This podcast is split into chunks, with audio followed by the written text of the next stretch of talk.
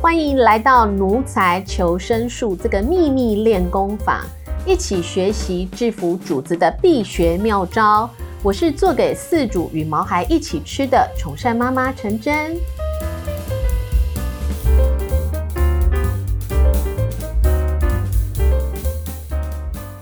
奴才求生术今天邀请到我的一位学生，也是自愿自称奴才的周伟婷威力妈，好来到现场，一起来聊聊我们主子的小坏话。来，我们来欢迎威，不是伟婷。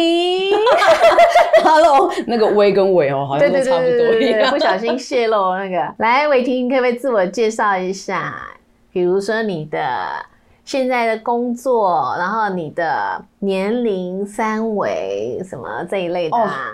我呢，我现在是属于处在于一个自由业的状 态。 OK，你不是明明就已经创业了吗？啊嗯，因为刚起步啦，所以我会觉得就是，所以不想承认他。不是不想，不是不想承认它啦， 就是觉得说，就是嗯，希望有成绩的时候才敢大声说话。不 对，行啊，你现在就要保持的就是我一定要成功，所以马上就要讲出来，这样大家才会记得啊。对我现在就是有在做宠物那个小零嘴的，算。现在我只能称它为小小副业啦，因为才产品虽然都出来了，可是我是还没有正式的把它放到网上去卖。 OK，但另外，我其实还有在在做，偷偷在做手工馒头。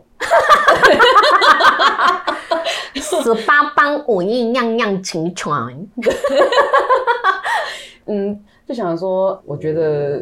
刚开始还是得要有点收入，不然我养了一只这么会吃的竹子，对对我要对对，我要怎么我要怎么喂它？它很过分哎、不是亲生苹果它不吃哎、什么叫亲生苹果？亲生苹果，哦日我听本成的那个才那个，你知道要从下面生出来的亲生苹果。哦，刚刚我们那个现场威力已经有在表示抗议了，对吧？刚刚有听到狗狗的声音，就是我们的威力哈，那一起跟着我们的伟霆来到现场，所以你说他还指定要品牌就对了，对，从它从十块钱，他怎么吃得出来呢？我觉得是那个香味、甜味跟口感有差。所以这个亲生的朋友， 卖亲生苹果的朋友，哎、如果要代言，不要忘记来找我们的威力呀、对，它啊，觉得抠鼻塞啊，真的那个吃播主找他就对了，帮你对啊赚钱。。嗯，吃那个，我们下次可以做一集，总共摆了十种苹果， 然后让他认那个看哪一个，他吃一口就可以吃出来说是亲生来的。 应该是只要你价钱贵，他都吃。 哦，这样子哟，对好好好，所以代表他是选择性的吃优质的东西。对，这个孩子就是天生好命，我怕哪一天不要吃到， 我要叫他去街头卖艺所以。我们就要努力呀、好，伟霆其实是四年，哎，去年的十月参加我们宠善食育师课程的学生，所以后来你现在十月的时候，那时候上课是已经开始准备你刚刚讲的那个副业了嘛？其实还没，因为那时候我卡在就是我还在上班，哦啊对，所以那时候还在上班那时，候对我还在上班，哎 OK 十月那时候我还在上班，我是十月底才离才离 开的。所以其实就是上完我的课之后，就毅然决然投入创业这件事。哎，对，你怎么好大的胆子？是谁给你这样借 胆？难道是我吗？哎、其实有啦， 就是我上不了。嗯承认，没有没有上了老师的课之后，会觉得说就是可以了解到更多，是对，然后其实我会觉得说，另外一半是我会觉得说，我现在才刚三十，也是体力正值最好的时候。啊那我现在不做，我以后会有体力做这些事情吗？没错没错。很多事情啊，就是要把握当下，对不对？对你看，尤其那个疫情的事情，谁谁知道，对不对？对一个疫情打乱了大家所有人的生活，然后在最严重的时候，好多行业都很萧条，尤其是那个餐饮、旅游啊，对不对？哦，真的那个，而且你之前自己就是做餐饮，呃对不对？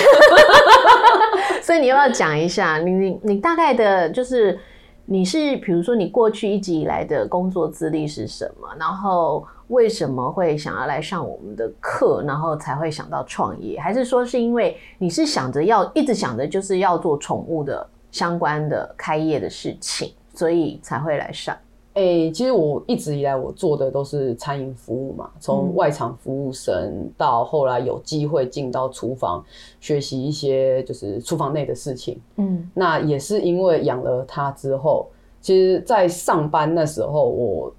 我们讲白一点，你既然是去上班，嗯你就是那月休八天，是然后有那八天又不一定说是你全部都能够指定的八天，嗯嗯嗯，嗯那换另外一轮班个的对，换另外一个方向去思考是说，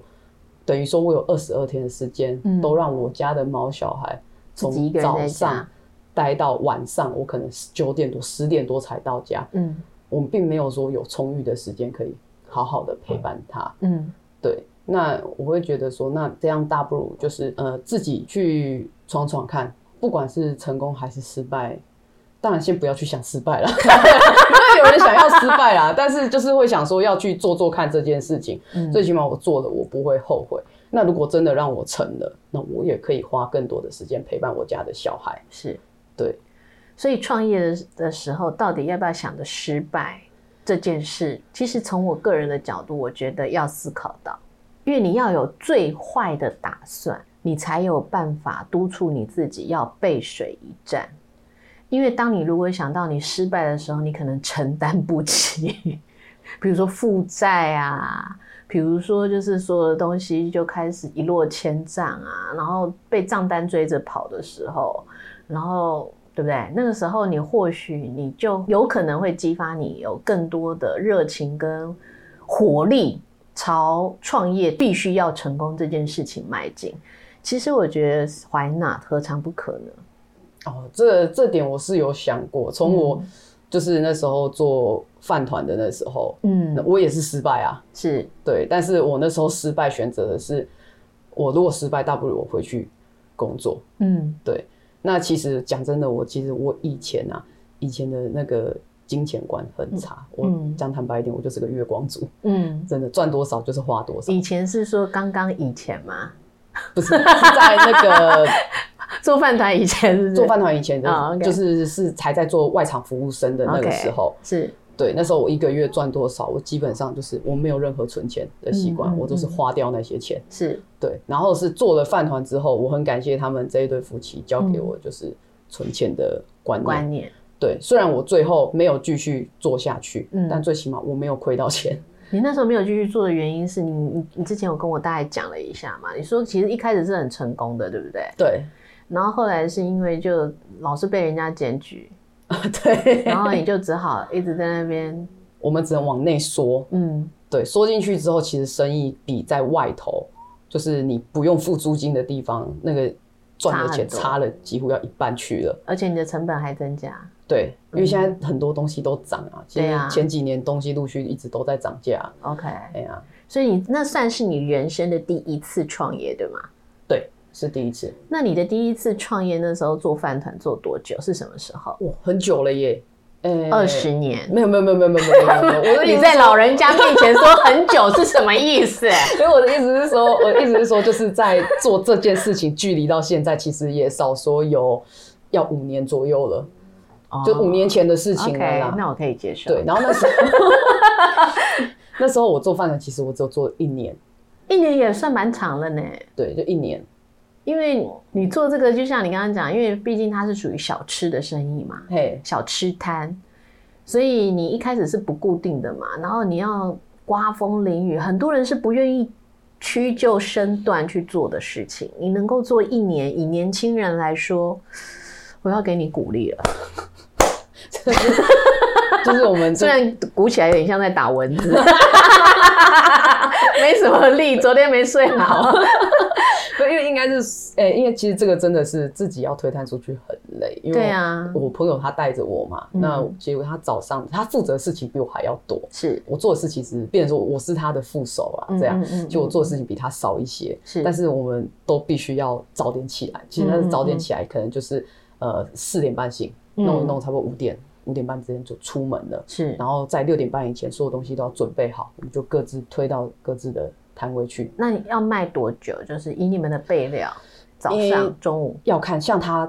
我朋友他的那个点啊，他的全盛时期的时候是，他是推出去可能不到两三个小时就卖光光。嗯嗯嗯，是因为工业区是不是？其实他那边是在江子翠附近那一带、哦，OK 就是捷运站附近那啊，一带。那对啊，就是大家要上班的上班对，时间像他们都是希望就是拿方了便就可快以速，走，拿所了以就走。也是考验包手，就是你能够给客人的速度到底是嗯多快这样子。哼，OK，所以那时候都是等于你们是卖早上的时间啦。对，最好是在十一点以前一定要卖完， OK，我们期许的。那也嗯会依照就是我们嗯一开始的量去卖出的量去调整，我们当天会带出去的量有多少？真的哦、那我可不可以冒昧请教一下？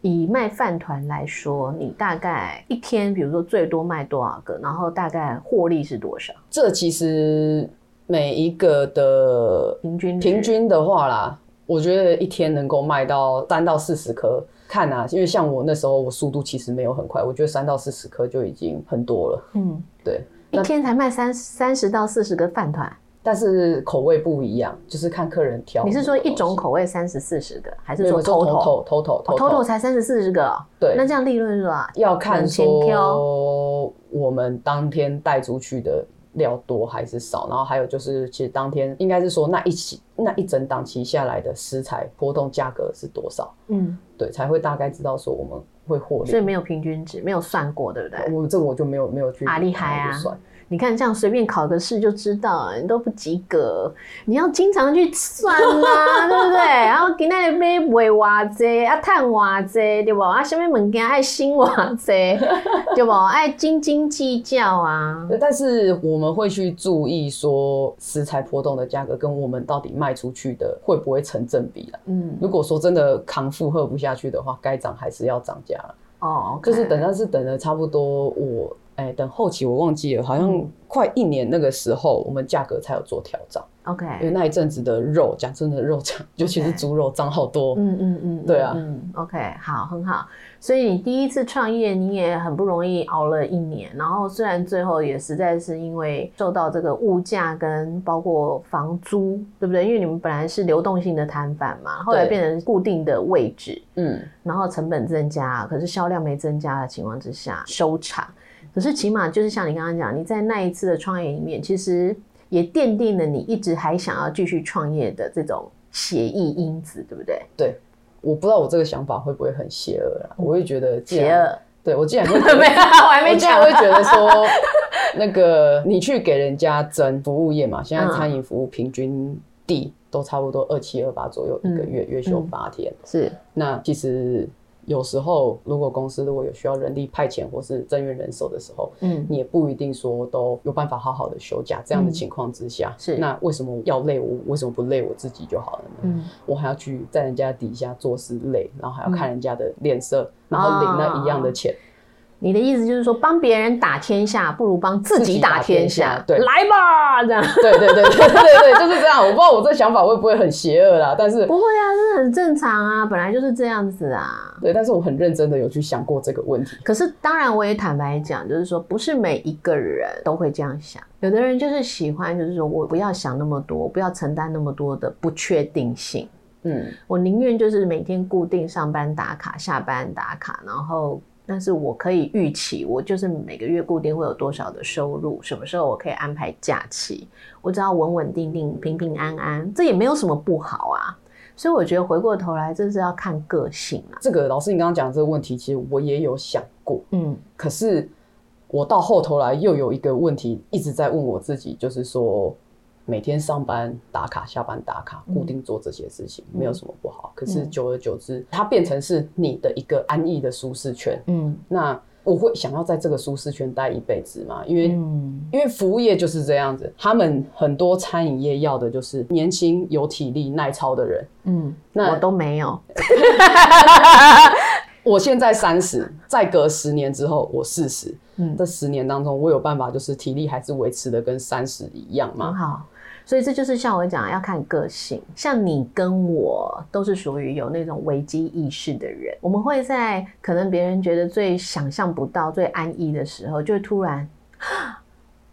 我要是现在没有跌倒过，我以后跌倒还有办法爬起来吗？我以前也是这 样，啊我这样想，对不对？然后我就觉得哈，趁现在，对不对？还有体力，然后呢，跌倒了之后也不会骨质疏松，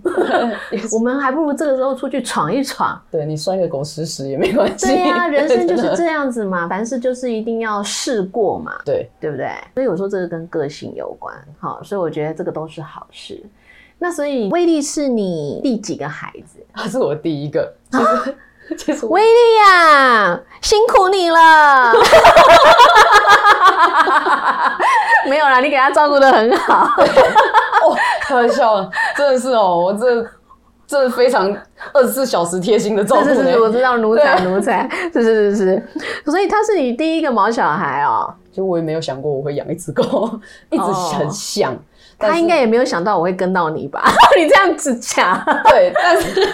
我只记得我带他出来的第一句话就跟他讲说，因为他很害怕，他那时候嗯就在一个笼子里是面。在什么情况之下你去领养到他？他是在我上一份工作的一个同事中，因为他家的狗狗年纪大过世了，嗯嗯嗯他其实那一阵子是有想要再看有没有一个缘分，嗯，就是可以再领养一只这样子。是，然后他就刚好看到有一间宠物园，嗯，他有在开放，就是呃约克夏啊、马吉斯，嗯嗯就是小型犬领养这样。我因为我跟他们讲过，说我很喜欢发抖，如果我有能力，我要养一只这样。嗯然后他们那时候就打电话在问说，哎、可不可以看领养什么时候，就帮我问说，哎、有没有发抖？嗯啊，电话的老板娘是说就是没有。嗯那我想说，那没有没关系，那我嗯们还是就是去那边看。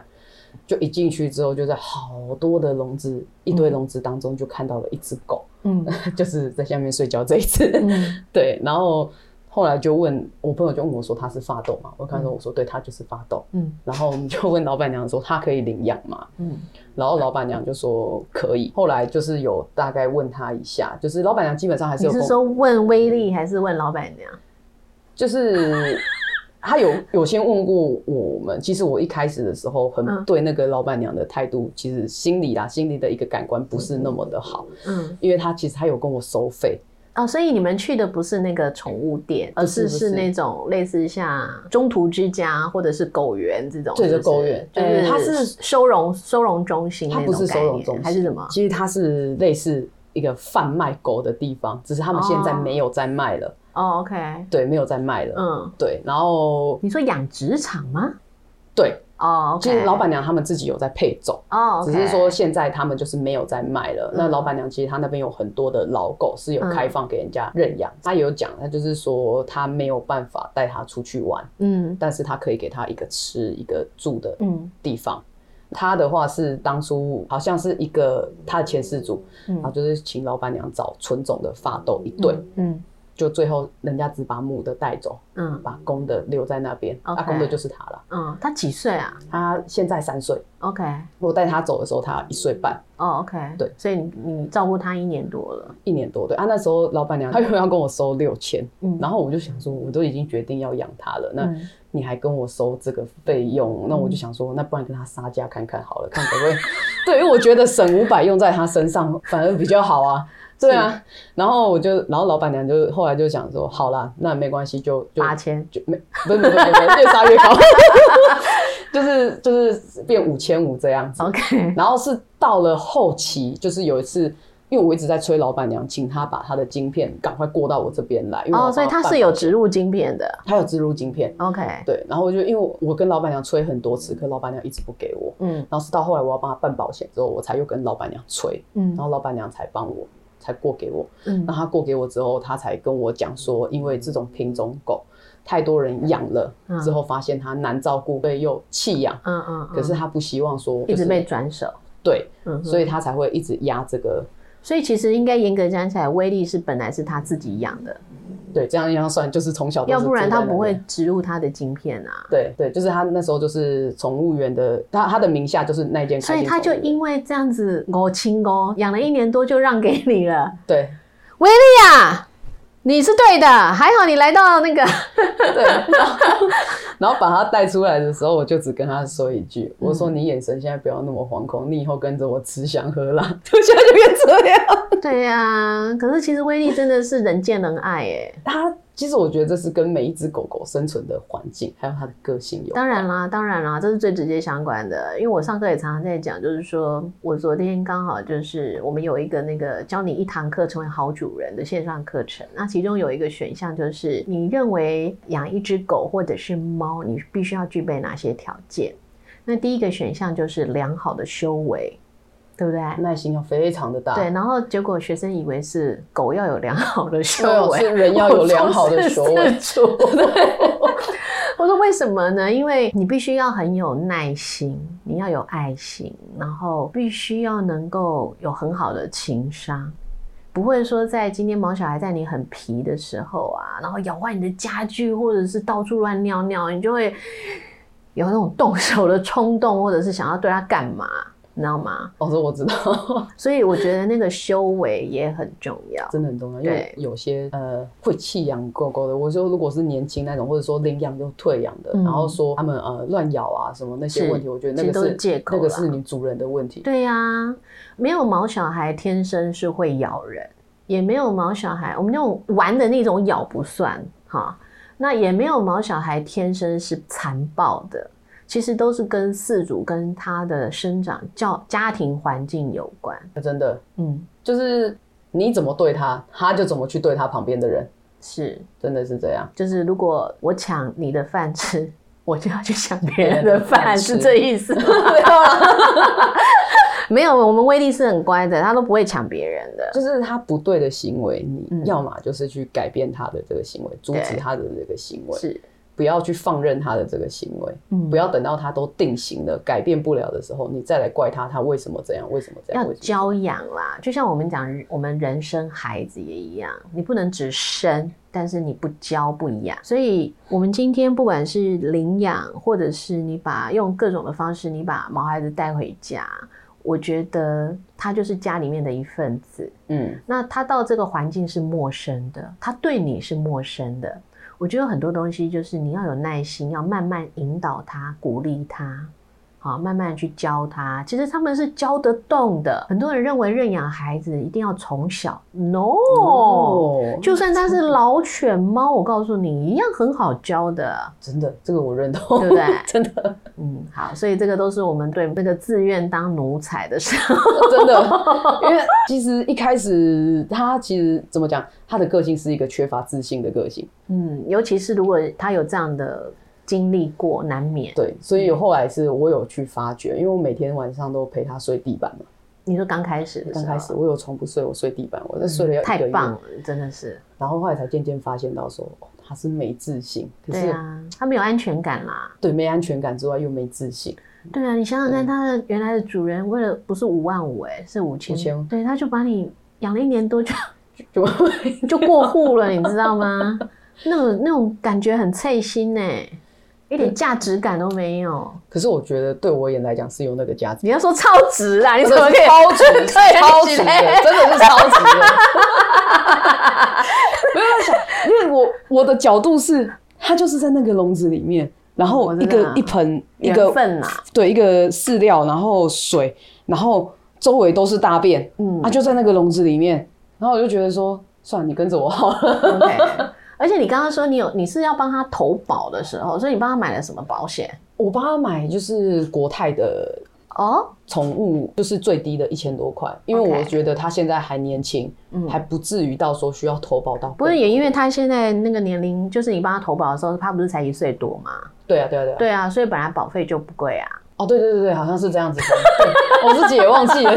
常常忘记了。对，因为我有去帮国泰做过几次的那个教育训练，所以我觉得国泰的毛小孩的保险的这一块，其实因为他们是最晚上市，跟是做的还不错，真的，有那个保险员也有跟我讲，就是他们的投保年龄可以比较老啦。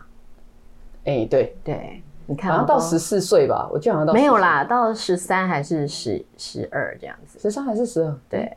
那我怎么记得好像有十四的？没有，没有目哦还是前我大概看错了最老就是到国泰的十三还是十二这样。对，所以其实对于很多家长，因为其实呃毛小孩的保险是这几年才慢慢比较活跃，嗯之前其实有三家都有在推，但是就没有很积极。后来比较活跃了之后，因为商品竞争多了嘛，然后，但是很多家长就算想要帮毛小孩投保，可是毛小孩年纪都大了，所以他们也不太能够去买。哦所以后来其实出来的，我觉得他们都有考虑到这些东西，所以我觉得是还不错。我觉得你也很棒啊，就是你能够想到他是你第一次认养而且照顾的毛小孩，你却有这么好的观念，就知道要去帮他买保险，因为我有就是哎省我省省省钱是吧不？是，因为应该说，我把它抱回来的第一件事嗯就是我开始一直去找有关养发豆的文章，哦，OK，因为我希望说，我把它带，真的让它回到我家的那一刻，是是我爸妈都接受它的， OK 所以我是先斩后奏，是然后我就去查要怎么样教它，最起码有规矩，然后爸嗯妈是看喜欢它，这样它就有办法在我们家生存。是，对。而且你在 survey 的过程当中，你应该有发现到法斗有很多先天上遗传的问题，对不对？对，真的，嗯，它来的比比如说哪些？呼吸道，嗯然后肠胃、嗯皮肤，嗯基本上是这三个。那比较大一点的，嗯就是他们会有踝关节跟骨刺的问题，，对。那为什么是呼吸道？因为它是什么？短鼻。短吻对犬啊。对，其实只要是像这种法斗、英斗啦，或者是像吉娃娃。好，因为它们都是属于短吻犬，嗯所以难免其实就是我们讲它的呼吸道啊就比较短嘛，嗯，对，所以常常会有 人哦，对 啊我这我这养了它之后，我忽然觉得我听到这个声音我还睡得着。对啊我没有这个声音的时候，我半夜是会惊醒 的、哦。真的假的，我还是睡不着， 我是我如果没有听到这声音的时候，我会稍微醒我来一知下，道就安全感对嘛，感感受一下。哦，它还有在活起着伏，胸口还要起伏，我可以继续睡 了。对啊，然后因为他们就是他们很容易燥热，所以他们的皮肤就很容易反复发生状况，尤其是很容易霉菌感染这一类的，真的或者是指尖炎啊、湿疹 啊，对，只要遇到湿，就是霉菌的开始。嗯，然后只要痒就去舔，然后指尖炎就让我很头痛。对，所以其实你， 所以你都你都怎么解决这些问题？在你比如说照顾的这个过程当中，而且我试了好多种方法，啊、就是有遇到有养发豆的，是然后他们就跟我说，就是可以用沙威龙，就是出去玩回嗯来 OK 嗯擦脚消毒，然后房间要除应该会湿越来越痒吧？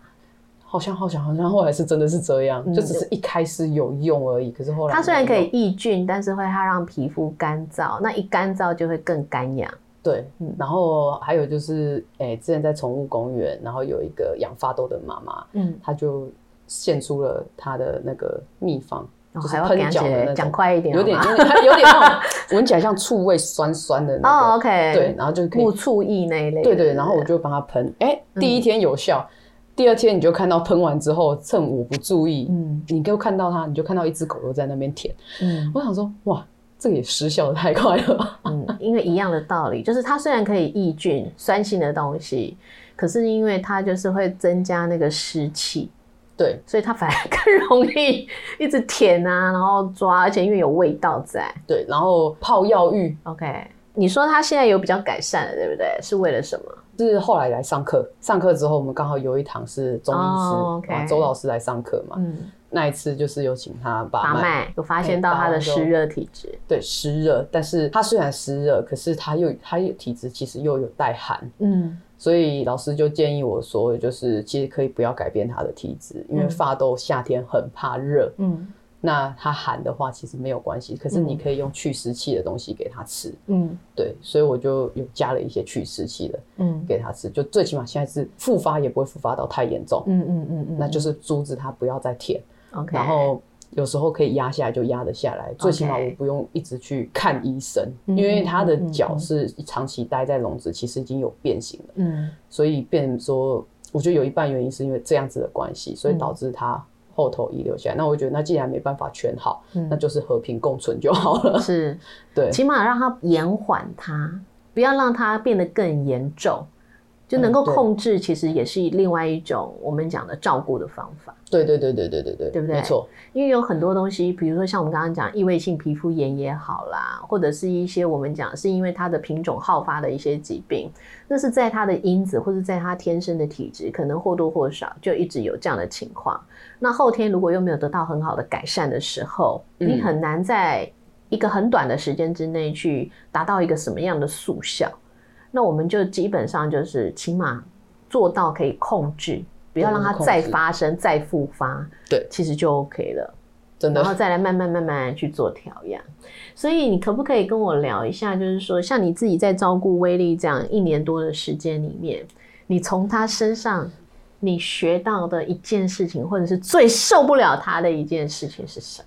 其实基你本可以讲坏话没关系。哦，其实坏话其实基本上我讲不太出来，因为他实在太搞笑了。对对 对那我得觉得自从养了它之后，我的耐心啊，真的是要提高高更多。其实我本来就不是一个说没有完全没耐心的人啊，嗯那只是说养了它之后耐心又更大了。嗯他就算做了什么让我觉得很傻眼的事情，我只是会摆出很严肃的态度去告嗯诉他、我不喜欢这件事情，但是我其实并不是真的生气，因为我会觉得说他们做错还是要让他们知道。嗯，你说我们人啊、吃五谷杂粮难免都会有情绪啦。嗯，然后每天工作啊或干嘛这一类，尤其你接下来现在在创业，难免都会有压力，会有情绪。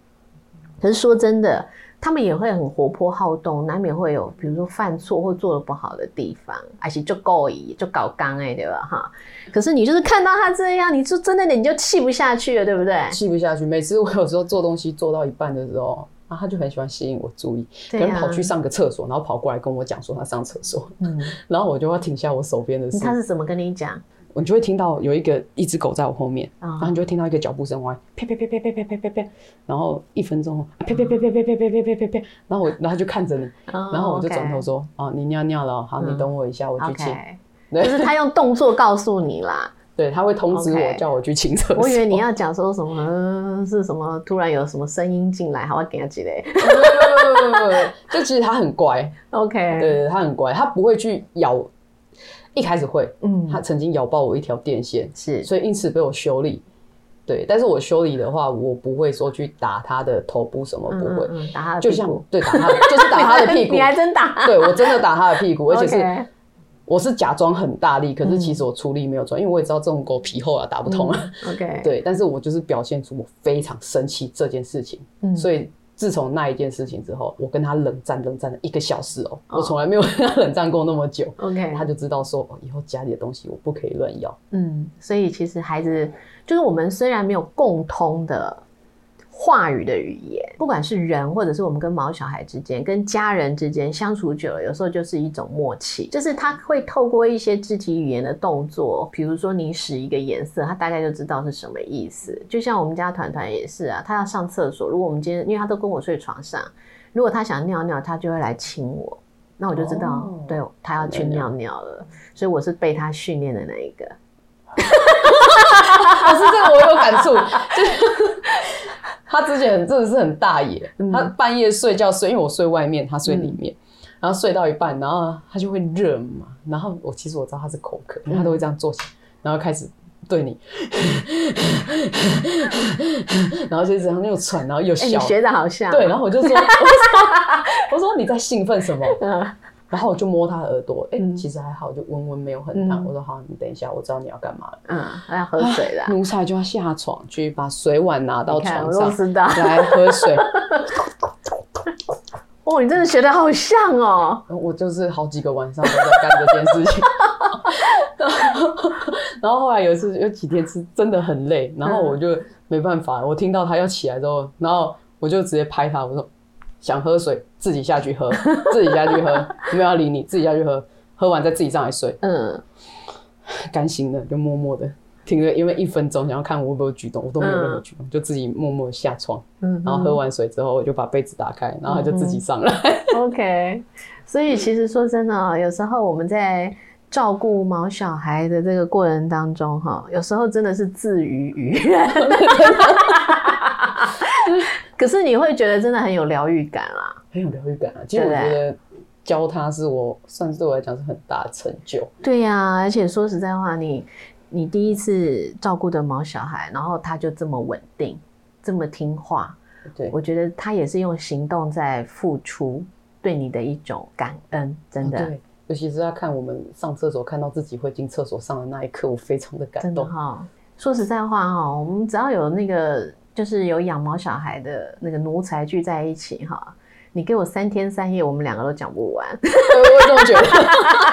太多事情了。对呀、因为很多东西其实还蛮搞笑，然后又很有趣、很温馨。好，啊不过因为时间的关系，所以我们下次还会有机会，我们会再请威利玛再来一趟，好，好不啊好？ 好，所以呢，我们今天呢的这个。呃，跟伟霆的部分呢，我们就到这边。然后欢迎，就是如果有啊、呃你想分享关于你跟毛小孩之间的故事的朋友，不要忘记，你可以写信给我们。有机会的话，我们就会从电邮里面去挑选，然后邀请你来上我们的节目哦。那我们今天奴才求生术就到这边，我们伟霆，谢谢大家，好，谢谢哦。谢谢，好，拜拜。如果你在照顾主子的疑难杂症上有问题，还是有苦水牢骚想诉苦，欢迎扫 Q R code 加入社群或寄电邮过来，我们会挑出问题情节比较严重，尝试邀请合适的来宾来解答，或是可爱的故事和大家分享哦。